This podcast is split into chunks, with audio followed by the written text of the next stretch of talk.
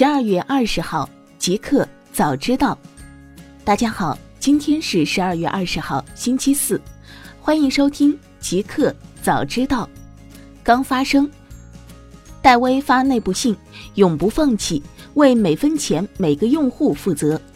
昨日，ofo 创始人兼 CEO 戴威发布内部信，称 ofo 活着才有希望，不会逃避责任。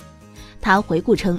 由于从去年底到今年初没能够对外部环境的变化做出正确的判断，公司今年一整年都背负着巨大的现金流压力，退还用户押金、支付供应商的欠款、维持公司的运营，一块钱要掰成三块钱花。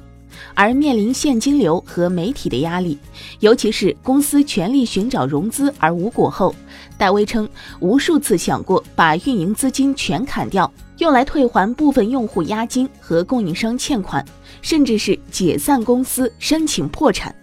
不过，他认为 ofo 活着才有希望。戴威在内部信最后呼吁每一位 ofo 员工都能认同并坚定信念。不逃避，勇敢活下去，为我们欠着的每一分钱负责，为每一个支持过我们的用户负责。大公司，美团回应裁员传言，正常业务调整受影响员工不到百分之零点五。近日有社交媒体爆出，美团将进行裁员。全天候科技就此事向美团方面进行核实，美团表示，网传大规模裁员为不实消息，事实是此次是正常的业务调整，受影响员工不到员工总数的百分之零点五。对于网传大量应届生三分钟被裁，美团表示纯属谣言。目前，美团在职应届生近两千名。此次涉及应届生的调整亦在正常范围内。针对因业务调整受影响的员工，美团称公司方面已启动“活水计划”，提供部分内部转岗机会。华为回应 5G 报道，全球经营整体稳健，已获二十五个商用合同。昨日下午，针对近日华为 5G 的相关报道，华为公共及政府事务部在华为新生社区发布情况说明称。华为在德国的业务一切正常，我们积极参与法国各运营商的 5G 建设。在日本，公司正在积极参与运营商的 5G 标书答复和实验局测试。新西兰政府虽对运营商提交的 5G 方案有不同意见，但监管流程尚未走完，客户均表示与政府继续斡旋，与华为合作保持不变。华为表示，公司全球经营整体稳健，截止目前已经获得二十五个五 G 商用合同，并与全球五十多个商业伙伴签署合作协议。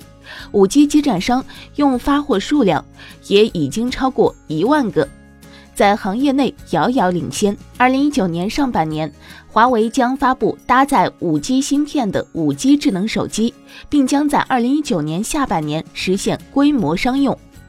Facebook 回应，第三方平台获取数据需得到用户授权。昨日消息，Facebook 回应《纽约时报》的调查称，Facebook 允许用户在 Apple、Amazon、BlackBerry、Yahoo 等平台访问自己的 Facebook 账户以及特定的功能。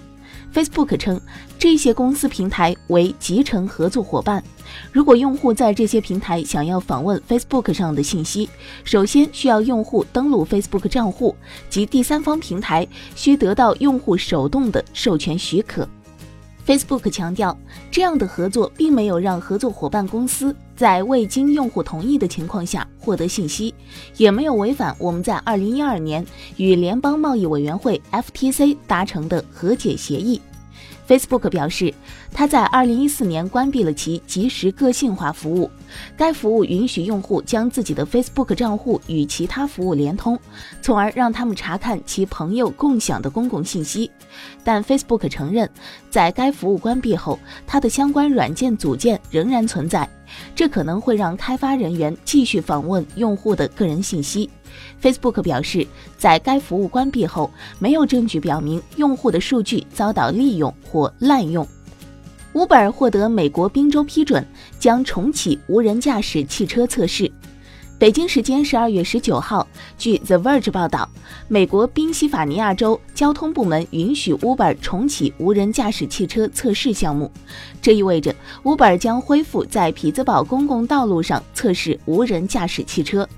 Uber 新闻发言人证实已经获得批准，不过他谨慎提醒说，公司还没有重启测试工作。去年三月，因为一辆无人驾驶 Uber 汽车发生车祸，在亚利桑那州坦佩撞死一名行人，导致项目暂停。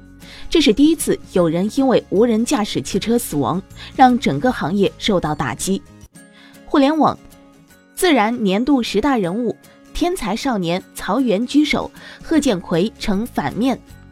英国自然杂志在北京时间十二月十九号零时发布了二零一八年度影响世界的十大科学人物，发现石墨烯超导角度的神童曹原，以及因世界首例基因编辑婴儿而饱受争议的贺建奎名列其中。二十二岁的天才少年曹原出现在榜单的第一位。二零一八年三月五号，自然背靠背。发表了两篇以曹原为第一作者的石墨烯重磅论文。这名中科大少年班的毕业生，美国麻省理工学院的博士生发现，当两层平行石墨烯堆成约一点一度的微妙角度，就会产生神奇的超导效应。这一发现轰动国际学界，直接开辟了凝聚态物理的一块新领域。值得一提的是。自然年度十大人物只是选取当年对科学界产生最大影响的人物，并不一定是正面形象。今年榜单中的反派则由基因编辑婴儿事件的主角南科大副教授贺建奎担任。贺建奎在十一月宣布，两名经 CRISPR 基因编辑的双胞胎女婴降生。尽管现代辅助生育技术足以患有艾滋病的父亲生出健康的孩子，贺建奎依然决意用编辑胚胎基因的方法来试图达到免疫艾滋病的目的。外界普遍担忧，两个孩子的一生将被未知的健康风险笼罩。马斯克隧道细节曝光，可通行改装后的特斯拉。据外媒森 BC 消息，当地时间周二下午。马斯克的 Boring 公司为记者演示了改装后的特斯拉 Model X 型 SUV 穿越隧道的过程，时速在四十到五十英里之间。经过改装的 Model X 前两轮配有可开合齿轮，可以卡在隧道的轨道上变身有轨电车。当地时间周二晚间，马斯克还为 The Boring Company 的第一条隧道召开产品发布会。Twitter 调整消息流。重新允许用户按时间排序。昨日，Twitter 宣布将提供新选项，让用户可以使用最初按时间排序的消息流。此举表明，Twitter 已经意识到消息流工具通常在实时情况下最有用，尤其是在体育赛事或奥斯卡颁奖典礼等大型活动中。Twitter 表示，新选项将已在 iOS 平台上推出，并将在未来几周内拓展至其他平台。Twitter 从四年前开始对消息流排序方式进行调整，改为按相关性对消息进行排序，目的是为了推动用户使用。当时 Twitter 明显落后于 Facebook，引来了外界对公司未来的质疑。